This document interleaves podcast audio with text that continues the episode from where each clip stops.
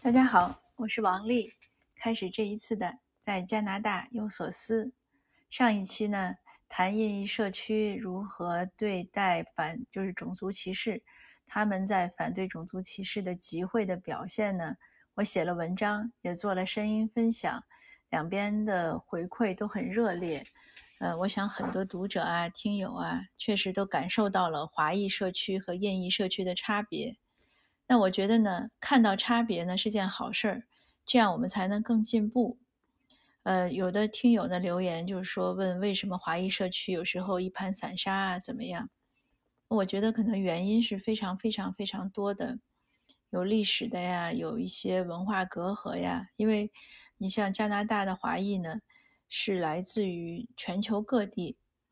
那全球各地的华裔呢，除了其实语言就是，其实最大一个问题是历史课本学的不一样。他历史课本不一样呢，就会影响到他的一些三观啊，一些事物的判断。当然还有一些语言差异，比如有些人呢就是说英文的，有些人呢是说中文，但是中文呢又有各种方言的差异，还有宗教信仰呀，还有民俗文化呀，呃，还有一些意识形态呀。总之呢，其实华裔社区是一个百花齐放的社区。我们唯一特别统一的地方呢，就是自己的族裔身份，就是黑头发、黄皮肤、黑眼睛，大概就是这个族裔外貌特征是比较统一的。那在这样的情况下呢，你很难让他。嗯，很团结，因为印度裔社区是这样。我们虽然经常说印度裔社区，但是它也会分，他们之间其实也是分得很细，什么南印度啊、北印度啊，还有呢，就是我上次说 Surrey 那个素里那个社区呢，它主要是锡克教，它锡克教呢，它是有一个统一的宗教，这个就是像很多世界各地一样，就是如果有统一的宗教呢，它相对来说呢，嗯，很多人民众是比较容易。凝聚在一起，因为它有一个共同的核心。那华裔呢，还有问题呢，比如说都是从中国大陆来的，但是也会分，呃，什么时候来呀？或者是是老移民还是新移民呀？是技术移民呀，还是投资移民呀？那这个不同呢，这个身份 来的时间长短呀，方式不同呢，相应的一些观念呀，呃，一些对本地文化的吸纳呀，呃，也不同。所以差异真的是蛮大的。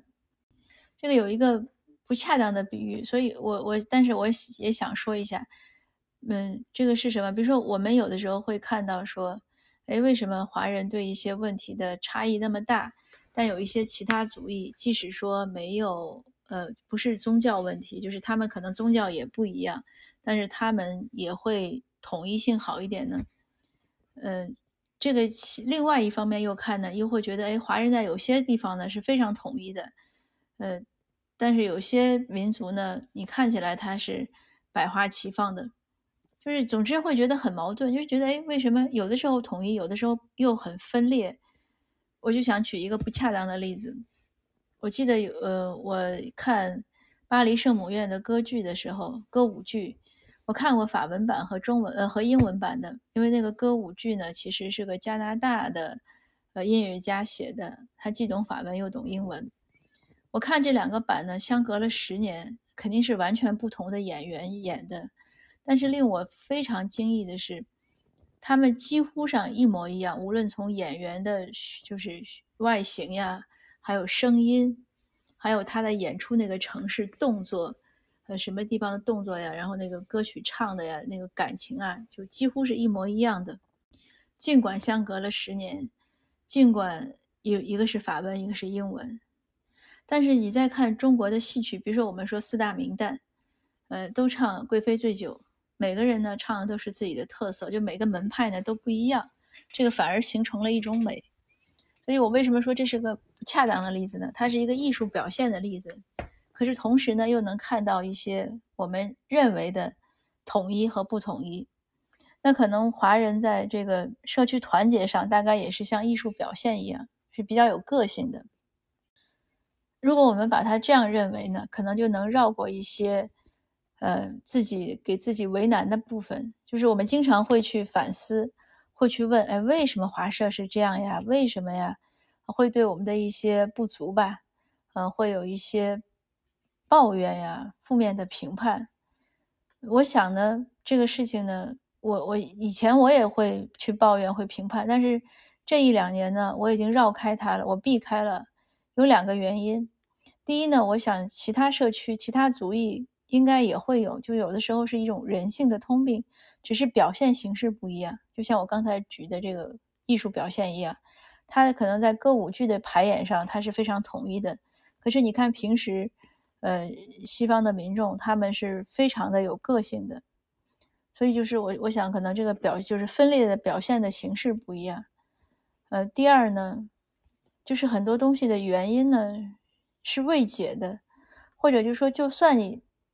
找不到原因，其实是很难找原因，因为太复杂了。一个一个族裔，比如说华裔，到现在几千年，那我们都说是华裔，其实里面有很多民族，然后有历史啊这样的交替啊，融民族的融合呀，非常非常复杂的一个事情。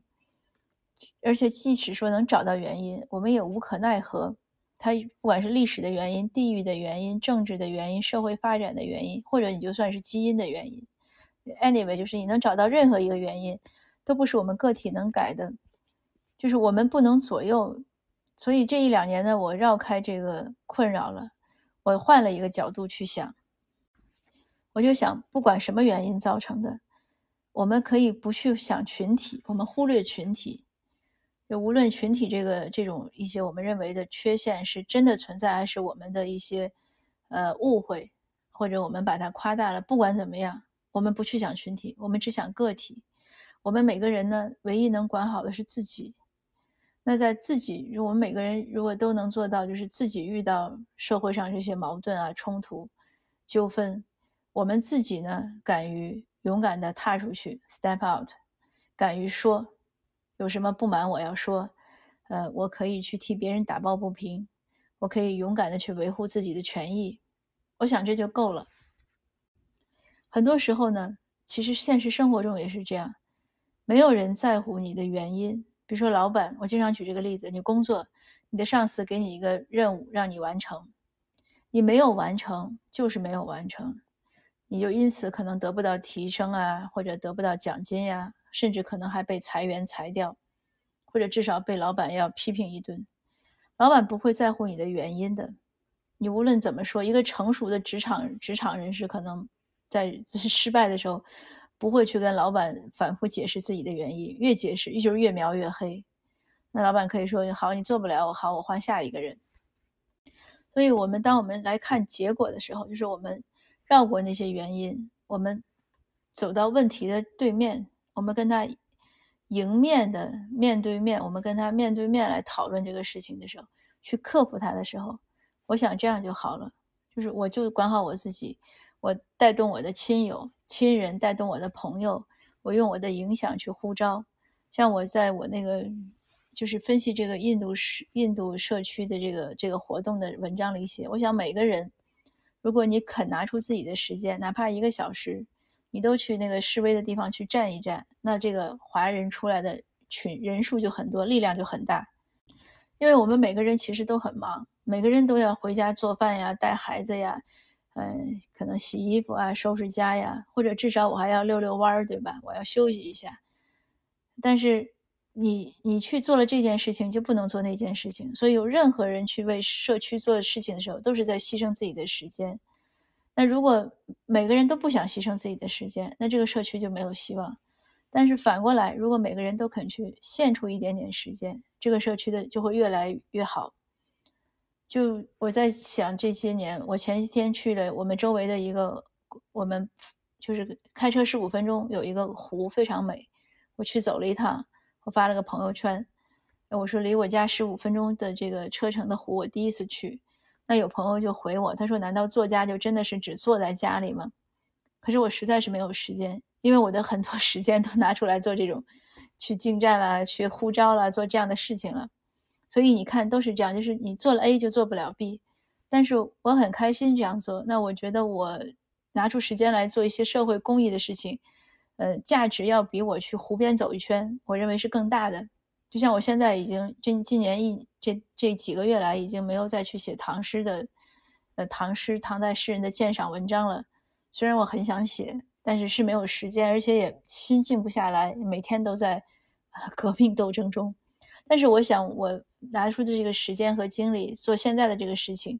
呃，对社区和对社会呢影响应该是更更大一些，更有益一些，所以我觉得也无所谓了。那那么多人在欣赏李，在赏析李白，在解读杜甫，呃，少我一个也不是个问题。但是社区的工作呢，多我一个呢，可能就会做得好，就是做得更好。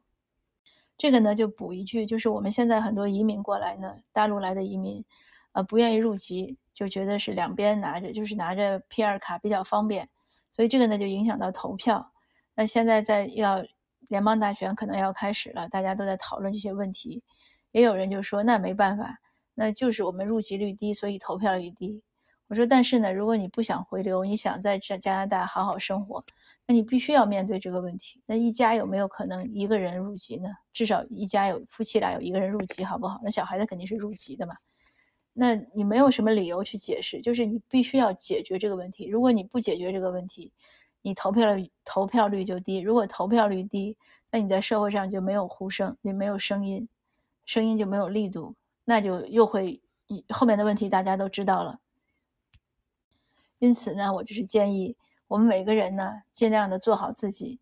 呃，带动他人，然后尽量的呢，要对一些必须要选择的问题呢，做一个痛快的选择，而不要手鼠两端，不要想东食西宿，因为生活永远没有十全十美。我要做这件事情，就必须要牺牲一下其他的事情，这是个很简单的一个人生道理，呃，那也呢也是。我们必须要认识到的，并且必须要执行的。好的，今天的分享呢就到这儿，谢谢您，我们下次见。